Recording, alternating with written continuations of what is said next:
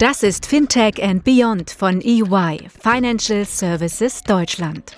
Der Podcast für alle, die am Fintech-Startup-Ökosystem und der Digitalisierung der Finanzdienstleistungsbranche in Deutschland und Europa interessiert sind. Hallo und herzlich willkommen zu einer weiteren Folge Fintech and Beyond. Mein Name ist Chris Schmitz und gemeinsam mit meinem Kollegen Daniel Molis und spannenden Gästen freuen wir uns, euch heute zu dieser Episode zu begrüßen. Die Agenda 2030 der UN, das EU-Klimagesetz im Rahmen des Green Deals, eine spürbare Zunahme von Nachhaltigkeitsinitiativen und Produkten. Nachhaltigkeit ist einer der aktuellen Megatrends und in aller Munde, auch im Financial Services Umfeld. Viele Banken, Versicherer und Asset Manager sehen sich großen Herausforderungen ausgesetzt, um die notwendige ESG-Transformation zu meistern. Wir wollen uns heute uns insbesondere der Frage widmen, wie man als Bank, Versicherung und Startup voneinander profitieren kann, um noch nachhaltigere Produkte anzubieten und breiter gedacht die ESG-Transformation aktiv mitzugestalten. Damit herzlich willkommen auch von meiner Seite. Ja, vielen Dank, Daniel. Wir freuen uns heute im Podcast begrüßen zu dürfen. Zum einen Matthias Hübner, Matthias ist seit Februar Deutschlandchef von Arabesque, einem nachhaltigen Asset Manager und einem führenden ESG-Datenprovider in der Finanzdienstleistungsbranche. Und Jörg Sandrock, er ist Co-Founder und CEO der Schweizer Konto-App Neon, die kürzlich ein grünes Alltagskonto eingeführt hat. Und auch ein herzliches Willkommen an unseren dritten Gast, David Leis, Co-Founder Ecolytic, die mit einer Sustainability as a Service-Lösung Analyse und Offsetting auf Basis von Kartentransaktionen anbieten. Schön, dass ihr alle als ausgewiesene Experten heute mit dabei seid. Ja, super. Dann würde ich sagen, fangen wir gleich mal an mit, mit der ersten äh, Thematik. Gehe die erste Frage direkt mal an Jörg. Jörg, ihr seid Non-Green gestartet als Neon und habt dann im Mai mit Neon Green zusätzlich ein nachhaltiges Konto auf den Markt gebracht. Wie funktioniert das? Was waren denn die Beweggründe und mit welchen Partnern arbeitet ihr hierfür zusammen? Ja, gerne, danke. Die, das grüne Konto funktioniert für den Kunden sehr leicht und dass es für den Kunden leicht ist, ist uns wichtig. Jeder Kunde zahlt 5 Franken, bekommt dafür als Gegenleistung pro Monat 5 Bäume, die wir pflanzen. Für jede 100 Franken Kartenumsatz nochmal ein Baum. Und zudem sind alle Produkte, die mit der Karte ähm, gekauft werden, haben eine Garantieverlängerung von den üblichen zwei Jahren auf plus drei, also insgesamt fünf Jahre. Warum das? Viele Produkte werden unserer Meinung nach zu früh weggeschmissen und mit der Garantieverlängerung schaffen wir es mit dem Kunden zusammen, dass Produkte eher repariert oder ersetzt werden. Was war die Idee für uns dahinter? Wir haben mit Neon mit der Idee 2018 gestartet. Ähm, damals gab es den, den Gedanken des Green noch sehr viel weniger, hatten damals aber schon die Ideen, die wir jetzt umsetzen konnten. Und für uns ist es als, als Gründerteam auch in gewisser Weise eine Herzensangelegenheit, einfach weil der Klimawandel sich ja nun leider abzeichnet und wir mit dem Alltagsbanking so dagegen etwas tun können. Wir sind gestartet mit dem grünen äh, Thematik im November letzten Jahres. Da haben wir so in einer Art Prototyp mit 1500 Kunden das Produkt getestet. Und am ähm, 25. Mai diesen Jahres sind wir in den Markt, haben jetzt in Summe über 300.000 Bäume schon gepflanzt haben, wir haben 3,5, äh, 3500 ähm, Kunden und sind sehr zufrieden mit der Entwicklung. Ja, das ist ja spannend. Ähm, Kunden ist, glaube ich, ein gutes Stichwort. Jörg, du hast ja ähm, eben über eure Kunden gesprochen, die auch die Nachfrage einfach sehr stark befördern. Ähm, häufig wird ja das äh, Segment der Lohas mit Green Banking in äh, Verbindung gebracht oder auch generell mit, mit Social-Themen. Äh, wie siehst denn du die Kundensegmentierung? Sind das bei euch auch die Lohas oder habt ihr da eine deutlich breitere Nachfrage nach ESG und Green-konform angeboten? Ähm, unsere Kunden sind vielleicht ein bisschen anders angefangen, aktuell sehr männlich in der ganzen Schweiz verteilt, älter als viele Kunden, als, als viele von außen erwarten, Durchschnittsalter 38. Bei dem Green-Segment sind unsere Kunden etwas jünger. Wir hatten ähm, überlegt oder gehofft, dass es vielleicht auch eher noch Frauen attrahiert als Produkt. Aber der Schnitt letztendlich ist sehr repräsentativ für unsere Kundenbasis. Wir selber sammeln relativ wenig ähm, Daten über unsere Kunden und über das, eine einzelne Segmentierung über die Green-Kunden hinaus habe ich einfach nicht. Also sind im Vergleich zu den anderen einfach ein Tick jünger. Sie setzen die Karte auch stärker ein, das ist uns auch wichtig und lieb. Aber genau welche Kundensegmente wir attrahieren damit, ist noch ein bisschen früh für uns. Ja, auch von meiner Seite vielen Dank. Das äh, war sehr spannend. Dann an euch, David und Matthias, gerichtet. Ähm, Neon hat ja das neue Produkt mit einem Partner aufgesetzt. In unserer Wahrnehmung ist es so, dass die Relevanz von Partnerschaften gerade in Ökosystemen immer weiter zunimmt. In welcher Rolle seht ihr euch denn im Sustainable Ökosystem? Dann äh, würde ich sagen, fange ich einfach mal an und dann äh, schlagen wir die Brücke zu, zu ähm, Matthias. Ja, äh, vielen lieben Dank, dass ich da sein darf, David Leis. Ähm, ich glaube, unsere Rolle ist so ein bisschen die Brücke zwischen der Finanzwelt und ähm, dem aktuellen Konsumenten. Und ähm, ihr habt es ja anleitig gesagt, so Nachhaltigkeit äh, wird als, als Megatrend wahrgenommen.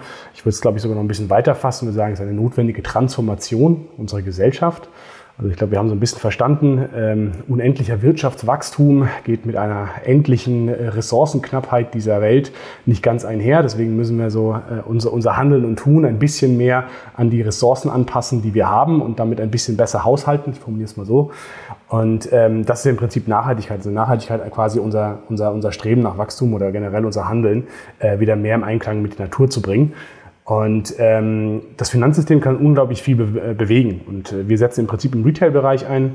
Das heißt, wir versuchen Konsumenten ähm, die nötige Transparenz zu geben, um unseren Einfluss, unseren individuellen Einfluss auf die Umwelt einfach verständlicher zu machen. Also ich glaube, wir alle haben ein gewisses Interesse mittlerweile zu dem Thema, aber es ist immer noch sehr, sehr schwierig zu verstehen, was heißt das denn eigentlich? Also was, was bedeutet es eigentlich, wenn ich mit dem, Arbeit, äh, mit, also mit dem Auto zur Arbeit fahre, anstatt mit dem öffentlichen Nahverkehr? Oder was heißt das denn eigentlich, wenn ich jetzt weiter mein geliebtes Steak auf den Grill schmeißen will, anstatt irgendein Tofu-Würstchen? Ähm, wo ist eigentlich der Unterschied und was kann ich in meinem Leben eigentlich tun? Und das Schöne ist, ähm, gerade wenn wir ein Konto haben oder mit unseren Karten bezahlen, fast alles, was wir im Leben mittlerweile tun, hat irgendwie ein, unterliegt irgendwie einer Zahlung. Und das können wir nutzen, um äh, Transparenz aufzubauen und Menschen erstmal aufzuklären und sagen, hier stehst du, das ist dein Umwelteinfluss und das kannst du tun, um es zu verringern. Da gibt es ganz, ganz viele Möglichkeiten. Und wir versuchen so ein bisschen mit der Ecolytic, ähm, versuchen wir genau diese, diese Lücke zu füllen, dass wir das, was heute in der Finanzwelt als Daten schon verfügbar ist, im Retail-Bereich, nutzen, um Transparenz zu bauen, Engagement zu bauen, Interesse bei dem Kunden aufzubauen und am Ende des Tages den Kunden an die Hand zu nehmen, um nachhaltiger äh, seinen Lebensstil zu verändern. Und ähm, am Ende dann auch, ich glaube, das ist ganz gut, wenn da Matthias jetzt weitermacht, so ein bisschen auch zu sagen, was kann ich mit meinem Geld erreichen? Also ich kann natürlich mein Verhalten verändern, das ist mit das Schwierigste. Ich kann äh, Bäume pflanzen, so wie es Jörg gerade gesagt hat, was natürlich auch absolut wichtig ist und hilft. Ich kann aber auch ähm, das Morgen gestalten, indem ich es nachhaltiger mache. Und da ist natürlich das ganze Thema ESG unheimlich wichtig, um überhaupt zu verstehen, was ist eigentlich nachhaltig oder was ist ein nachhaltiges Investment. Und äh, Matthias, da seid ihr die absoluten Experten, deswegen ähm, übergebe ich gerne an der Stelle an dich. Ja, danke dir für die Steilvorlage. Ähm, in der Tat, also wir bei Arabesque sind ein Anbieter von ESG-Daten und Analytik, genauso wie von nachhaltigen Investmentlösungen. Im Unterschied ähm, zu meinen beiden Vorrednern äh, fokussieren wir uns in erster Linie auf institutionelle Kunden, also auf einen B2B-Kontext. Und ähm, ich glaube, wir verstehen uns genauso, wie es Daniel auch in seiner Frage suggeriert hat, nämlich als Teil eines Ökosystems, in dem wir mit den unterschiedlichen Finanzmarktteilnehmern und auch Corporates in verschiedenen Konstellationen zusammenarbeiten. Also einerseits haben wir natürlich sowohl Banken, Asset Manager, Versicherer, auch Infrastrukturanbieter, als Kunden, ähm, die entweder unsere Scores beziehen, unsere Daten beziehen oder das, was wir Bespoke Solutions nennen, also etwas, was wir maßgeschneidert mit und für diese Kunden entwickeln. Ähm, genauso gibt es aber auch Konstellationen, wo wir einfach gemeinsames Product Development betreiben oder beispielsweise auch mit Beratungshäusern zusammenarbeiten, um Advisory-Lösungen äh, zu erbringen, auch in einer größeren Skala äh, über die Mannschaft, die wir als Startup selber bereitstellen können, hinaus. Und ich glaube, das ist auch ganz, ganz wichtig für alle Teilnehmer, dass man einfach sehr flexibel bereit ist, in unterschiedlichen Konstellationen ähm, an dem gleichen Thema zu arbeiten, weil ich glaube, der Trend zur Nachhaltigkeit, auch mit den ganzen Commitments, Net Zero und so weiter, der ist ungebrochen und da befinden wir uns noch in den, in den frühen Tagen dieser Entwicklung. Und damit das Thema wirklich flächendeckend noch weiter am Momentum gewinnt, ähm, sind einfach Kollaborationsmodelle unterschiedlicher Couleur ähm, essentiell. Und mich erinnert das so ein bisschen auch an die frühen Tage der Fintech-Bewegung, als da auch immer so ein bisschen die Fragestellung war, was sind die Fintechs jetzt? Sind die Partner für die etablierten Banken oder sonstige Finanzdienstleister? Sind die Konkurrenten oder was auch immer? Und ich glaube, mittlerweile hat sich da doch vieles eher so als friedliche Koexistenz beziehungsweise auch Kollaboration herauskristallisiert.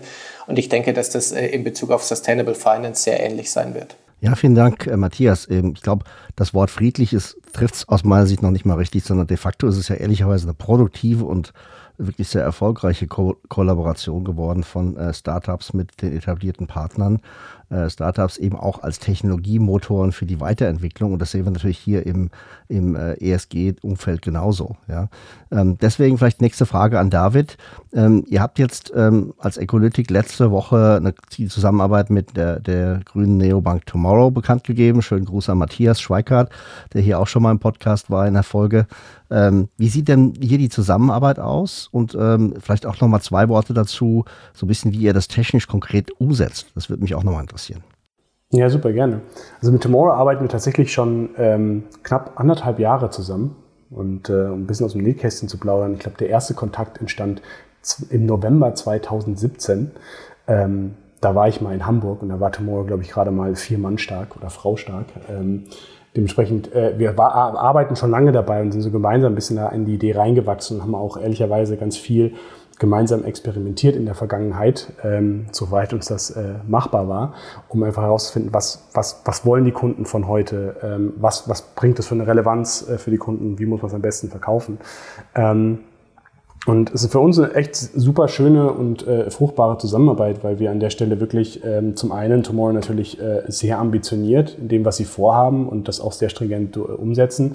Und wir natürlich äh, mit unserem Produkt äh, klar eine Rolle für die Zielgruppe spielen wollen, aber eigentlich ist, sind, sind die, die Lohas gar nicht so wirklich unsere Zielgruppe, sondern es ist vielmehr, ähm, vielmehr die äh, alle um sie jetzt mal beim Namen zu nennen.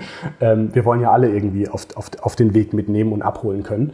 Ähm, aber es war sehr, sehr hilfreich gewesen, ist nach wie vor sehr hilfreich gewesen und ähm, ist eine schöne Kooperation an der Stelle. Wie machen wir das? Ähm, Im Prinzip, wir sind äh, eine SaaS-Lösung, uns gibt auch On-Prem für die großen Banken, aber am Ende des Tages ähm, stellen wir eine API zur Verfügung. Dort werden ähm, die Kartentransaktionen oder auch die äh, generell alle Kontoumsätze äh, quasi uns geschickt. Wir klassifizieren die, kategorisieren die und äh, berechnen dann äh, die Umwelteinflüsse. Im Moment konzentrieren wir uns äh, sehr auf CO2. Das heißt, äh, wir liefern im Prinzip pro Transaktion einen CO2-Wert für ähm, Tomorrow zurück und ähm, darüber hinaus, wir nennen das Insights, das sind, kann man sich vorstellen wie Tipps und Tricks, ähm, wie kann ich meinen äh, mein Konsum im Alltag ein bisschen anpassen. Also zum Beispiel, ähm, wenn ich rotes Fleisch durch weißes Fleisch ersetze, also vom Rindersteak zum Hühnchen, dann habe ich schon ein ähm, nur 25 Prozent ähm, oder Fußabdruck um 75 Prozent reduziert. So rum. Ähm, und darüber hinaus haben wir auch äh, etwas, das nennen wir Feedback Loops. Das heißt, ähm, ich kann meinen eigenen Konsum anpassen. Also esse ich überhaupt Fleisch? Bin ich vielleicht sogar Veganer? Dann hat das einen massiven Einfluss auf meinen Fußabdruck. Und all das kann ich im Prinzip über die Schnittstelle äh, mitgeben und dann berechnen wir das neu und geben die Werte zurück. Und Tomorrow hat das, wie ich finde, sehr schön in ihre Lösung implementiert ähm, so dass ich wirklich immer wieder sehe, auch gesamt, was ist überhaupt mein CO2-Fußabdruck über, über den Monat hinweg, über das Jahr hinweg, ähm, was ist auf Einzeltransaktionsbasis und dort, wo es sich lohnt, eine Frage zu stellen, dort wird dann auch eine Frage gestellt, um es noch mehr zu personalisieren. Genau, das ist so ein bisschen die, die Zusammenarbeit und ähm, wie das System funktioniert. Ja, vielen Dank. Ähm, dann, Matthias, im Gegensatz zu Ecologic bei euch bei Arabesque der Fokus eher im institutionellen Bereich was, äh, glaube ich, ganz spannend ist für unsere Zuhörer. Was bewegt denn eure Kunden gerade und welche Entwicklungen erwartet ihr im ESG-Bereich? Ja, ich denke, wenn ich mir unsere Kunden so angucke, dann ist das natürlich ein sehr weites Feld. Also es gibt einerseits die einen, die schon länger von dem Thema Nachhaltigkeit überzeugt sind ähm, und das auch wirklich als Chance für sich begreifen und selber als Unternehmen einen Unterschied machen wollen. Ähm, die haben diese Thematik natürlich auch frühzeitig aufgegriffen und ähm, allokieren auch entsprechende Ressourcen, sowohl Mitarbeiter wie auch Geldmittel auf das Thema. Dann gibt es so die zweite Gruppe, ähm, die hat vielleicht eher sozusagen schon negatives Feedback bekommen, also sprich äh, Unternehmen, die sich plötzlich schwerer tun mit Kreditaufnahme oder Finanzdienstleister, die eben sehen, dass ihre traditionellen Prozesse und Produkte äh, im heutigen Zeitalter nicht mehr 100% passen. Das heißt, das sind so diejenigen, die sich nolens volens äh, mit dem Thema ähm, Nachhaltigkeit auseinandersetzen. Und last but not least gibt es natürlich noch einen sehr großen externen Treiber und das ist die ganze Regulierung, gerade auch auf europäischer Ebene, ähm, sei das SFDR, was im ersten Schritt ja zunächst mal die ähm, Asset Manager und Finanzdienstleister betroffen hat und damit natürlich indirekt auch deren Portfoliounternehmen, also sprich die Unternehmensseite. Oder auch die EU-Taxonomie, die halt äh, inklusive Unternehmen ab einer gewissen Mindestgröße ähm, eigentlich alle größeren Firmen ähm, mit äh, betrifft ähm, und äh, sie entsprechend verpflichtet, Nachhaltigkeitsinformationen offen zu legen. Das heißt also aus unterschiedlichen Motivlagen und aus unterschiedlichen Startpositionen kommt einfach momentan sehr viel Schwung in die ganze Thematik rein.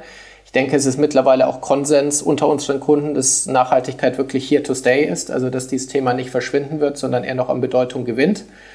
Und ich denke, was noch so ein bisschen fehlt, ähm, und das ähm, beantwortet dann auch den zweiten Teil deiner Frage, was wir so an Entwicklungen erwarten, sind einfach so gemeinsame Standards. Also was einerseits das Reporting von Nachhaltigkeitsdaten anbelangt und dann vielleicht auch deren Auswertung. Ähm, in der finanziellen Berichterstattung gibt es ja einfach so etwas wie US GAAP oder IFRS.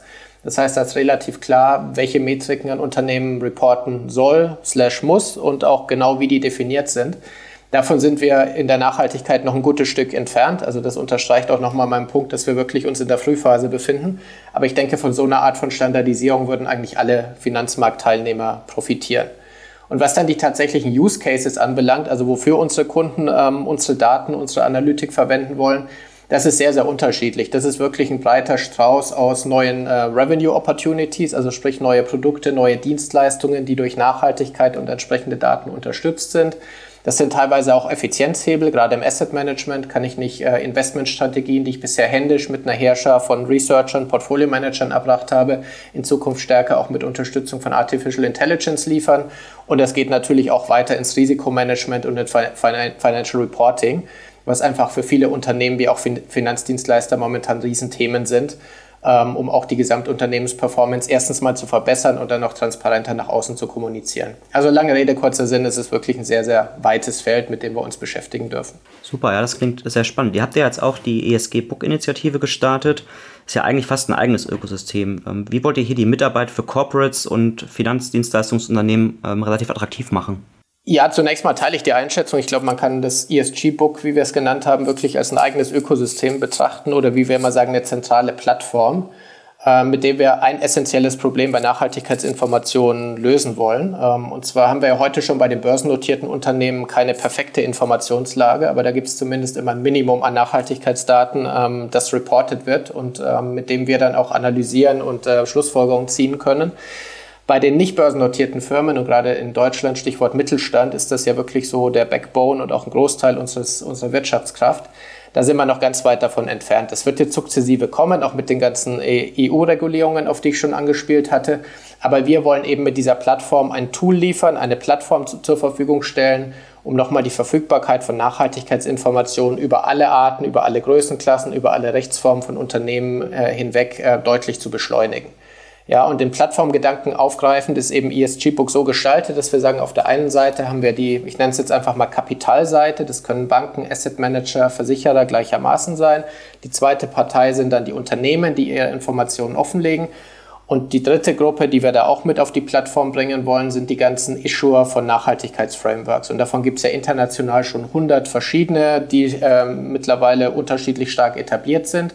Und wir wollen da auch gar nicht missionieren oder Partei ergreifen im Sinne von, welches Framework jetzt wirklich das gängige sei. Aber diese drei Protagonisten wollen wir auf der Plattform zusammenführen und einerseits jedem Unter Unternehmen, das das möchte, die Möglichkeit geben, äh, sich selber auf der Plattform anzumelden und seine In Informationen, Nachhaltigkeitsdaten offen zu legen. Und zwar immer unter voller Kontrolle und Steuerung durch das Unternehmen, mit wem sie diese teilt. Also man kann die entweder der ganzen Öffentlichkeit zur Verfügung stellen oder eben nur speziellen Gruppen nur der Hausbank, allen Banken, nur dem Regulator, wem auch immer. Also die volle Datenkontrolle ist immer beim Unternehmen. Ich glaube, das ist ganz, ganz essentiell, um zumindest mal diese Hemmschwelle zu überwinden.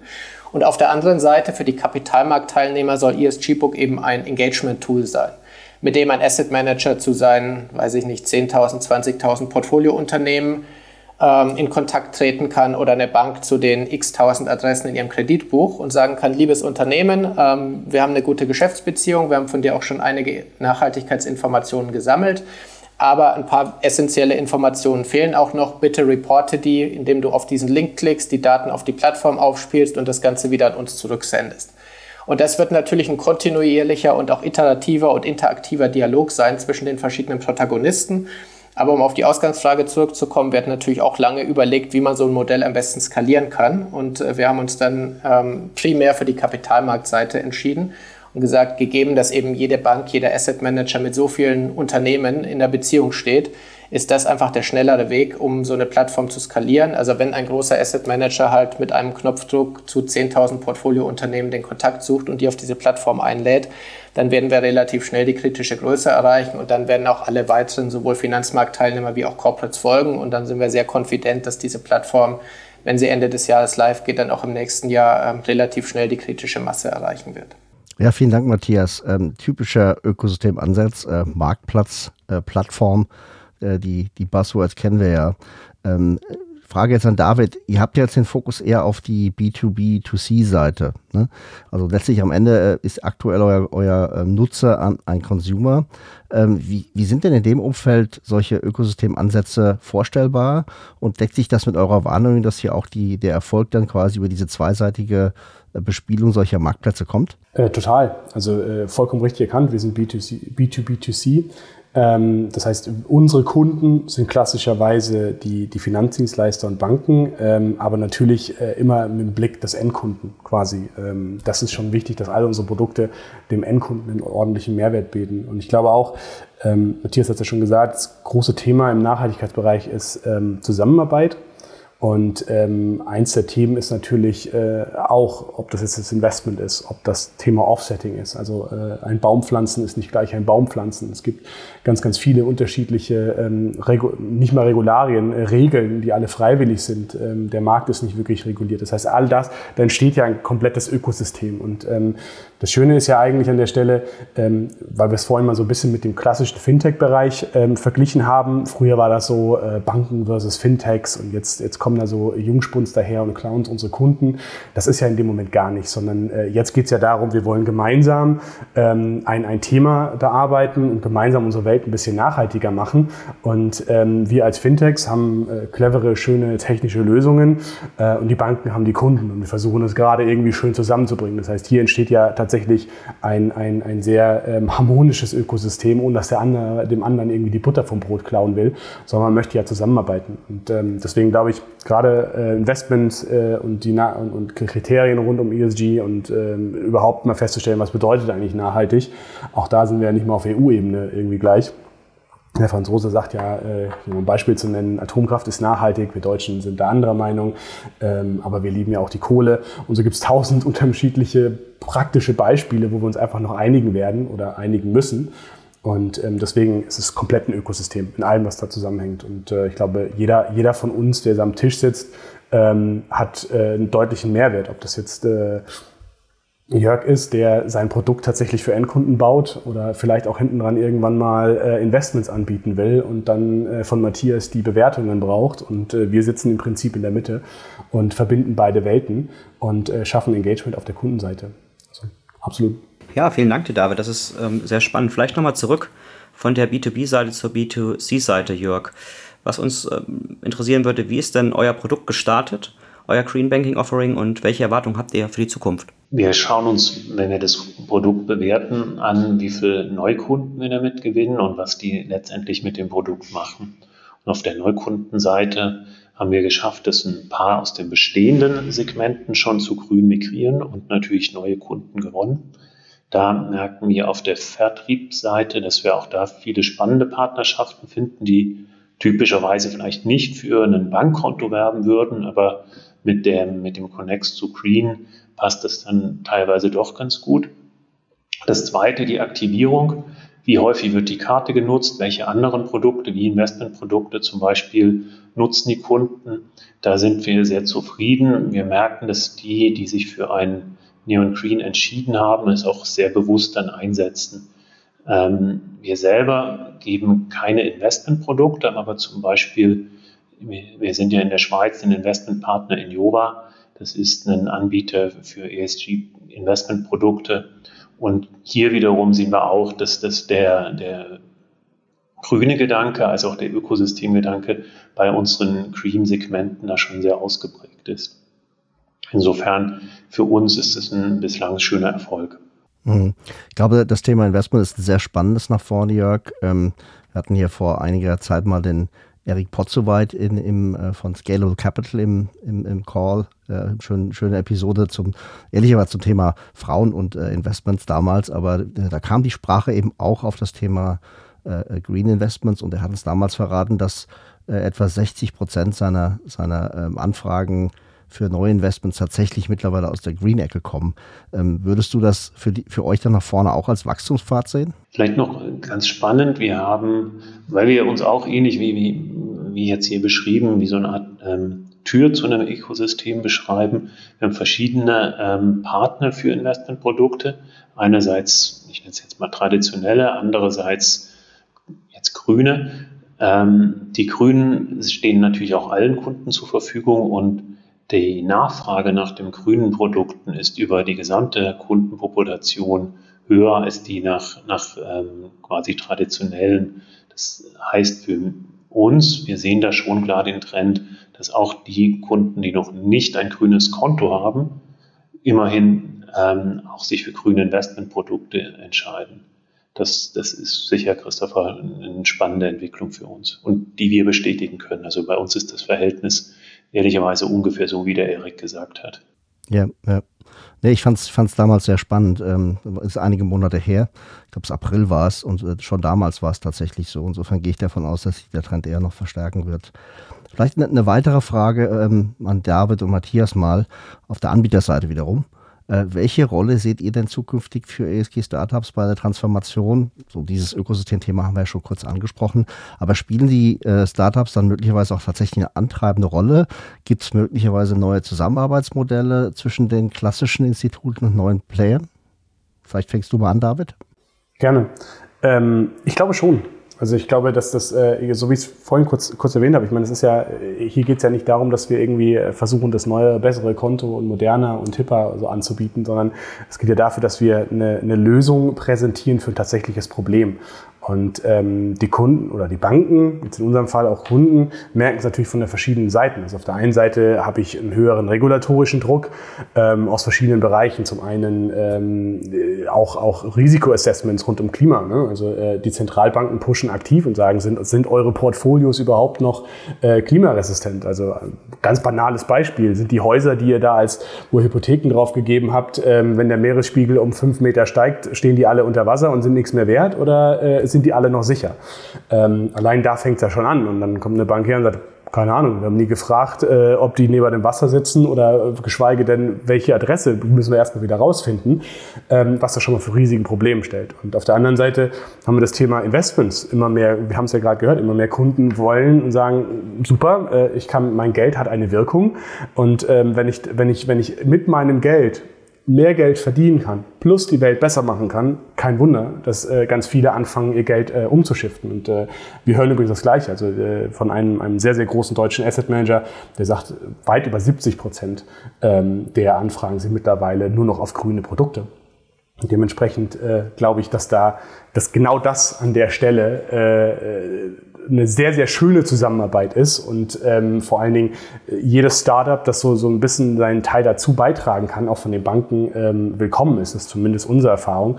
Ähm, wir persönlich werden teilweise noch ein bisschen in die Ecke Marketing gesteckt, so dem Motto, ja, jetzt können wir die Konten ein bisschen grün anmalen, ähm, aber dahinter steckt natürlich auch ein echter Business Case. Und ähm, ich glaube, je mehr, merken wir es auch, so nachdem wir jetzt ungefähr anderthalb Jahre aktiv am Markt sind, ich selbst mache das jetzt seit sechs Jahren über ein anderes Modell, ähm, jetzt, jetzt kommen so die Ersten, die verstehen, wie weitreichend diese Transformation ist und dass ich äh, eben an allen Ebenen anfangen muss. Den Kunden mitnehmen, also meinen klassischen Endkunden, äh, bis hin zu Investment, bis hin zu Risikomodellen etc. Und dann entstehen natürlich auch so Produkte äh, wie Neon Green oder Tomorrow, ähm, die das natürlich schon mal ein bisschen früher oder besser erkannt haben und da natürlich auch einen, Vorsprung haben. Also ähm, aus meiner Sicht, ähm, ich glaube, Startups werden dieses Feld in den nächsten Monaten und Jahren ähm, führen oder den Trend vorgeben, weil sie einfach Lösungen präsentieren, auf die Großbanken oder auch Finanzdienstleister einfach aufspringen können und sagen, wunderbar, das ist genau das Problem, das mir gerade, äh, löst mir damit genau dieses, dieses Problem und ähm, lieber partnern, als irgendwie fünfmal selber zu machen. Und äh, von daher ist ja schön, dass wir so eine lange Fintech-Historie schon haben. Jetzt wissen wir ja, wir sind keine Feinde, sondern wir ergänzen uns gegenseitig sehr gut. Und das Thema Nachhaltigkeit bringt das natürlich äh, wunderbar zusammen. Ja, ich glaube, das Thema Disruption ist da an der Stelle tatsächlich von der Agenda runtergekommen. Vielleicht auch allein deswegen, weil es halt im gesellschaftlichen Interesse ist, dass ähm, die Themen ESG vorangetrieben werden und die Technologie, die dahinter steht, eben auch in Kinderschuhen steckt. Ne? Auch das ist klar.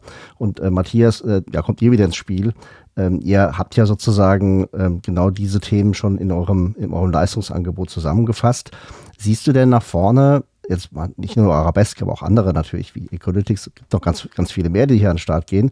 Siehst du da, dass sich so ein Ökosystem aus Anbietern entwickelt, ähm, auf das die Banken, äh, in, die sich in der ESG-Transformation befinden, oder auch die Versicherer und Asset Manager zurückgreifen können? Ähm, sind da, wie sind denn da die Voraussetzungen auf eurer Seite, damit das auch für euch funktioniert? Und dann natürlich auf Seite der Nachfrage, damit man hier sinnvoll und einfach zusammenarbeiten kann. Ja, ich sehe das definitiv und ich glaube, das macht auch für alle Beteiligten Sinn. Also Neudeutsch wirklich eine Win-Win-Situation, weil ich glaube, einerseits die Banken, Asset Manager, Versicherer, die haben im Stand heute nicht die spezifische Expertise zum Thema Nachhaltigkeit. Und natürlich kann man die auch in-house aufbauen, aber das ist halt im, Dauer, äh, im Zweifel dann eher eine etwas ähm, länger dauernde, langwierige Angelegenheit. Und ich glaube, es ist auch für Finanzdienstleister relativ schwierig, wirklich das Top-Talent ähm, zu attrahieren im Bereich Nachhaltigkeit. So ein bisschen ähnlich wie auch bei der Digitalisierung, wo halt viele junge Leute sagen, ich gehe lieber zu einem Start-up so ein bisschen ähm, vergleichbar, nämlich das auch in Bezug auf das Nachhaltigkeitsthema war. Ich kann das ja auch so ein bisschen kalibrieren, weil ich selber ähm, Anfang des Jahres aus der klassischen Unternehmensberatung in die Startup-Welt gewechselt bin. Und ich war einfach begeistert sozusagen, wie ähm, affin junge Leute und wirklich top ausgebildete Leute für dieses Thema sind und auch sagen, ich will etwas machen im Kontext mit Nachhaltigkeit ich will dem Ganzen, was ich tue, einen gewissen Purpose verleihen etc. Also das ist schon ein Thema, was einfach zieht und ich glaube, da haben die Startups äh, einen gewissen Startvorteil gegenüber den Incumbents, was einfach auch die Attraktivität für junge Mitarbeiter anbelangt. Und ich glaube, das zweite Essentielle oder die Rolle, die Startups natürlich auch spielen sollten, ist so ein bisschen als Impulsgeber und Innovator zu agieren. Ja, wir haben halt nun mal den Luxus, dass wir vor nicht allzu langer Zeit auf einer grünen Wiese gestartet sind und da im Zweifel auch unsere IT aufgebaut haben.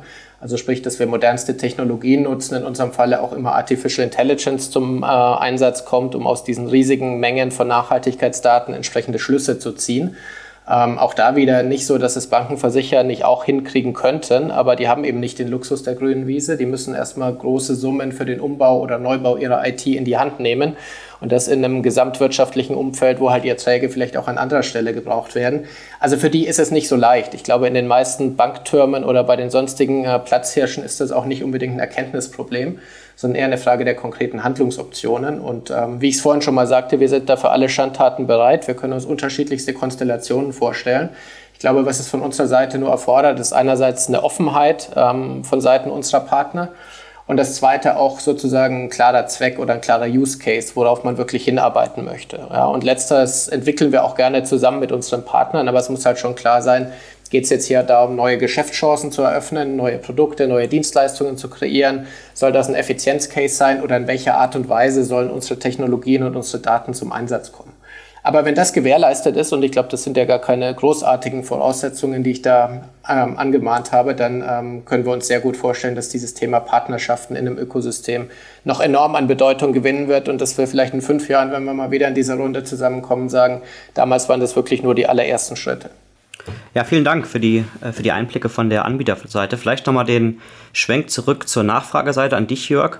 Worauf kommt es euch denn an, wenn ihr aus dem zukünftigen ESG-Ökosystem Leistung beziehen wollt und was sind so die nächsten Schritte auf eurer Agenda? Die, die Anforderungen für einen Partner sind wahrscheinlich für unser Gesamtangebot sehr ähnlich.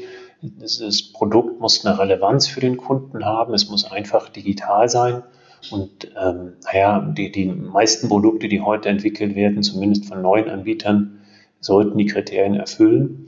Ähm, wie geht es bei uns weiter? Ähm, wir werden sicher erstmal jetzt das Produkt ein paar Monate so beobachten, schauen, welche Erkenntnisse wir von der Nutzung ziehen können. Zum Beispiel ist es jetzt auch Kein Geheimnis hatten wir, oder also nichts, was wir nicht erwähnen könnten, auch schon tatsächlich mal mit Equalytics gesprochen, ob es in so eine Richtung geht, ob wir insgesamt vielleicht die, die, ähm, das Produkt selber noch so erweitern, dass der Kunde noch eine höhere Bindung dadurch bekommt. Ähm, weniger in Richtung Investmentprodukten, eher vielleicht noch, wenn man sich die Haptik, Look und Feel und so weiter anschauen kann. Wir selber möchten weniger in eine Gamification reingehen, um jetzt auch nicht ähm, den Kunden dazu zu bringen, noch mehr zu konsumieren, als er vielleicht eh schon tut. Also das war zum Beispiel eine bewusste Entscheidung im UX-Design, dass man noch hätte aufregender machen können. Aber das sind eher solche Themen. Was Kunden nachfragen, ist tatsächlich sehr viel Information. Zum Beispiel, wo werden die Bäume gepflanzt, was passiert damit, was, was bedeutet das in zwei Jahren. Das sind ja Richtungen, die wir aktuell haben. Und ähm, in, in, so werden wir das Produkt weiterentwickeln. Ja, Jörg, vielen Dank für die Einblicke und ihr habt ja mit der aktuellen Funding-Runde auch genügend Stoff äh, gesammelt, um dann auch da noch weitere Schritte zu gehen. Äh, ich glaube, 5 Millionen habt ihr eingesammelt über Crowdfunding, was ich auch super finde. Ja, genau. sehr, spa sehr spannender Approach. Ja. Unterbrechen darf, auch, auch da war die, ähm, wir haben 12 Millionen eingesammelt, 5 Millionen aus der Crowd und da war der Anteil der Green-Kunden deutlich überproportional. Also da sieht man auch, dass die Identifikation mit dem Produkt schon da ist und nach so einer kurzen Zeit. Und das hat uns auch sehr, sehr gefreut, nochmal gerade mit dieser Community noch deren Vertrauen gewonnen zu haben. Nee, super. Dann investiert man quasi als Kunde der Bank dann in, die, in den Fortschritt der Bank was ja auch ein, neues Modell ist. Das haben wir so wahrscheinlich in der Vergangenheit klassisch nicht so gehabt. Zumindest nicht in diesem direkten Connect ne, zwischen Leistungen, die erbracht werden und dem entsprechenden äh, Investment in die Firma rein. Äh, schönes Modell. Ja, jetzt sind wir leider schon wieder am Ende des heutigen Podcasts angekommen. Ich fand es sehr spannend, wirklich äh, das Thema ESG als Ökosystem ist für mich ein wirklich faszinierendes Thema mit sicherlich auch sehr großer Auswirkung auf die Art, wie Finanzdienstleistungen in, ja, nach ESG-Kriterien in Zukunft auch erbracht werden. Ähm, wir haben ja bereits vor einiger Zeit eine Episode zum Thema Green Fintech gehabt. Damals hatten wir den Dirk Kanacher von der GLS Bank, den Michael Schweikart von der Tomorrow Bank und auch die Sanika Hufeland vom Institut für Social Banking dabei das war damals noch ein bisschen sehr, äh, ein bisschen anders äh, ein, eingewertet, nämlich genau in diese Richtung, wie kann man denn überhaupt Green Fintech verstehen. Äh, wenn euch das Thema auch noch interessiert, hört doch einfach mal in die Episode Nummer 8 rein, die heißt Green Fintech for Future. Da nochmal vielen Dank für die heutige spannende Diskussion an, an euch, Jörg, Matthias und David. Ich fand es wirklich interessant und sehr, sehr schön zu sehen, wie denn ESG auch die, das tägliche Leben in Zukunft beeinflussen wird und auch heute schon tut. Ähm, wenn es so weit geht, dass es auch die Bankdienstleistung customized in, in eine Richtung, die uns ESG-konform bringt, in, äh, äh, werden lässt in Zukunft, freuen wir uns natürlich umso mehr. Sehr gerne. Danke für die Einladung. Vielen Dank. Auch von meiner Seite. Vielen Dank. Genau. Wir wünschen euch alles Gute für die weitere Arbeit und freuen uns natürlich auf einen regelmäßigen Austausch mit euch. Ähm, wie immer verlinken wir für unsere Zuhörer, unsere Gäste auch in den Show Notes. Dort findet ihr dann auch unsere Kontaktadresse, die heißt eyfintechandbeyond at de.ey.com. Dort freuen wir uns über Feedback, aber natürlich auch über Vorschläge für weitere spannende Themen oder Gäste, die ihr gerne einmal im Podcast hören wollt. Vielen Dank auch an Daniel für die heutige Folge, Vorbereitung und auch mit dabei sein fürs Moderieren. Und ich wünsche allen eine gute Zeit. Macht's gut.